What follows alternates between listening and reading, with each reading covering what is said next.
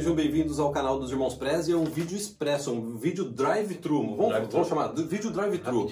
As cinco coisas que você não sabe sobre imigrar para o Canadá. Então vamos para a primeira? Vamos. Tem pessoas imigrando para o Canadá sem ter a pontuação do Express Entry. Opa, opa, opa, pera, vamos explicar Para, primeiro. para. Senão eles podem cortar essa parte e falar assim, não, como assim? Tem É, que ter a pontuação, sim.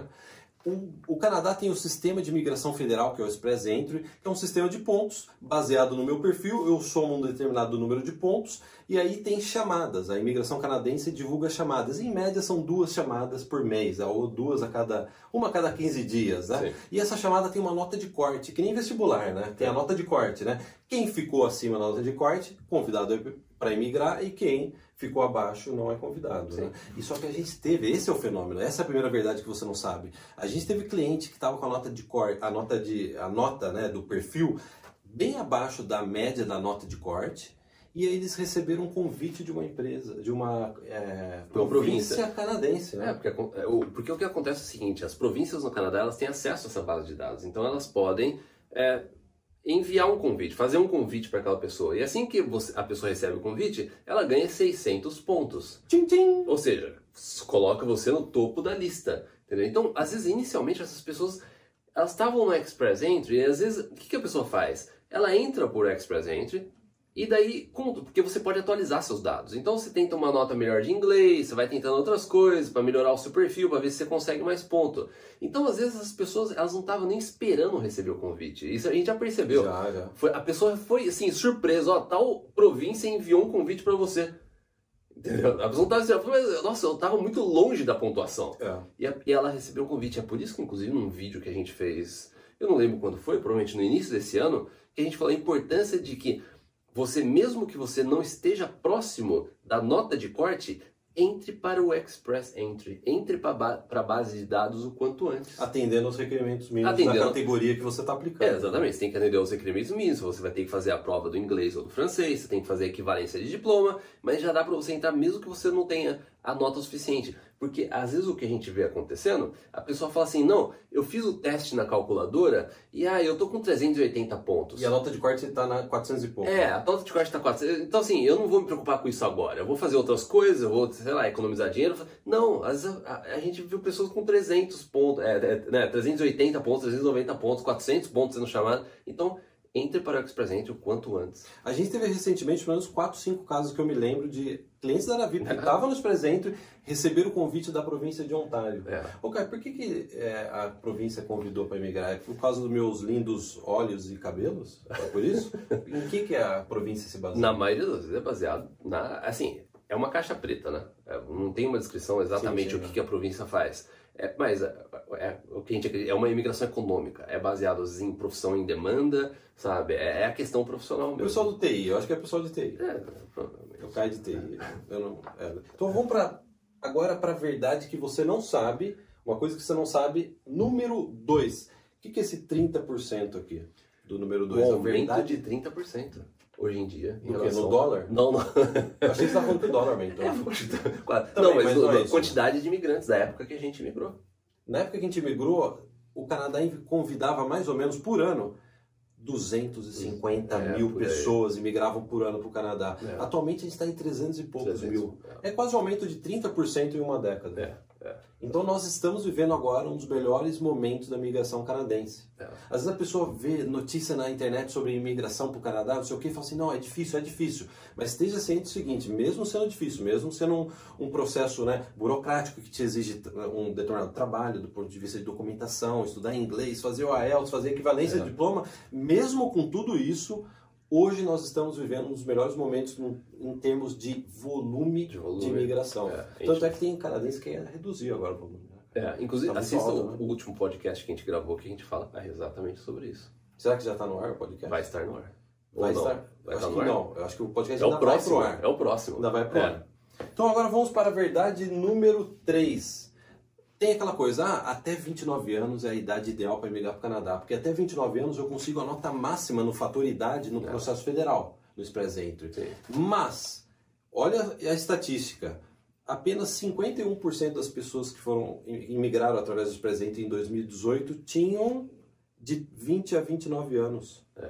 Você sabe, ó, de 30 a 34 anos, 34% dos imigrantes tinham de 30 a 34 anos. E eu acredito que se você analisar os dados dos programas provinciais, esse número vai ser mais alto. Que o cara, a pessoa vem para trabalhar É, e aí recebe É. uma convite de uma empresa. É. né? Porque a É. faturidade é- é- nem é tão É. importante. sim. É. Você quer saber, olha só, Caio, Guilherme, eu tô com 35 anos, ou tô com 37 anos, ou 39 anos, eu estou muito velho ou velha para imigrar. Sabe quantas pessoas imigraram? 11% dos 11%. imigrantes tinham entre 35 e 39 anos. É um número bem 11%. alto. São É. milhares de pessoas É, né, é. que imigraram. Né? É. Quer que 40 a 44? 40, 44. A gente teve, inclusive, casos que a gente gravou vídeo de pessoas 40, 44 anos é, imigrando para o Canadá.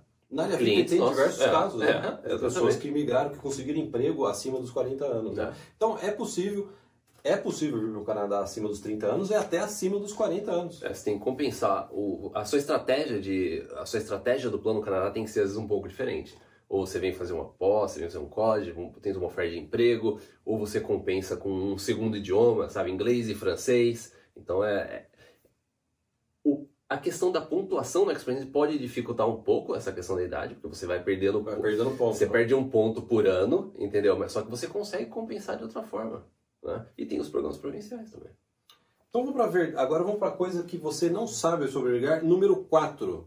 O Brasil está entre as sete nacionalidades que mais imigraram para o Canadá. Né? 1.840 pessoas brasileiros, brasileiras imigraram para o Canadá em 2018 através do presente. É. E coloca o Canadá na sétima, o Brasil Na na sétima sétima posição. Sabe qual que é a primeira, cara? Eu Você já sei. sabe que você mora aqui, né? Primeira posição, Índia. 46% 46. vieram da Índia. É.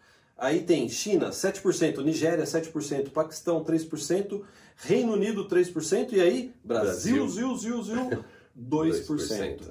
1.800 parece não ser um número muito grande, mas se você considerar que isso aqui são aplicantes principais, Tem a família. tem a família, É. tem o filho, o casal, às vezes o parceiro, parceira, É. né, o cônjuge, que É. eles falam, né? É, Isso, esse número, esse número é ainda maior, é. né? Então a gente tem. é, O Brasil está bem posicionado na lista, se você for comparar com outros países, né? Eu tá acima do, da Coreia. Quando eu vim Exatamente. cá, quando eu vim aqui há 10 anos É. atrás, tinha muito mais coreano querendo imigrar do que Sim, brasileiro. é. Hoje em dia o Brasil passou a Coreia. É. Brasil. É, De nada, governo do Canadá. A gente, né, tem. Você acha que aumentou um pouco? Ah, sem. É, dúvida. sem dúvida. Aumentou um pouco. Aumentou. Eu acho que isso aqui vai aumentar ainda mais, porque se você pegar os dados do ano anterior, 2017, o Brasil estava lá para baixo. Sim. O Brasil chegou em sétimo. Acho que é a melhor posição do Brasil ever É. nesse ranking É, aqui. Combinou também com a época de eleição no Brasil, também teve esse, esse, esse move do Brasil, né? De querer sair Teve, do Brasil. teve né? isso também. Vamos para a verdade ou a coisa que você não sabe sobre o. Canadá. Número 5. Ô, Número cinco. se eu soubesse disso daí, se na época que eu vi. É, é que na época que não tinha isso daí, mas agora tem, as pessoas não sabem ainda. Se você tem um irmão ou irmã que já imigrou para o Canadá, hoje já é cidadão canadense, você pode ganhar 15 pontos. na 15 imigração. pontos. É uma boa pontuação, né?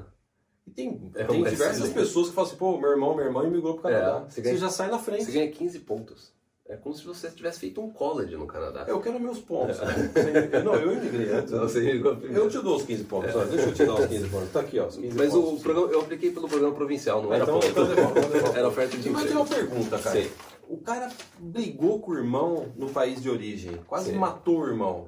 Mesmo assim ele ganha E o outro, o outro imigra só pra, pra fazer revenge, pra fazer. é, Revenge, né? pra vingar, né? pra vingar, né? Ele Nesses- quer- E nesses casos, ganha É, eu pontuação? não sei se tem uma investigação por trás. Não, tudo bem, mas tá aí, né? Isso vocês... Eu acho que a maior parte das pessoas não sabia disso, né? 15 pontos é muita coisa. 15 pontos, imagina assim, ainda mais se você não se dá bem com o irmão ou com a irmã. Porque eles consideram que você vai se adaptar, tirando esse caso que o Guilherme é, apresentou, na maioria das vezes você vai se adaptar de uma forma mais fácil no país. É Né? verdade. Na época que eu vim pra cá, eu achei que ia me adaptar mais fácil porque você ia fazer meu almoço e Não, você não fez. não, não. Então, não, na prática, não, você não, me ajudou. Não ajudou, não. Não.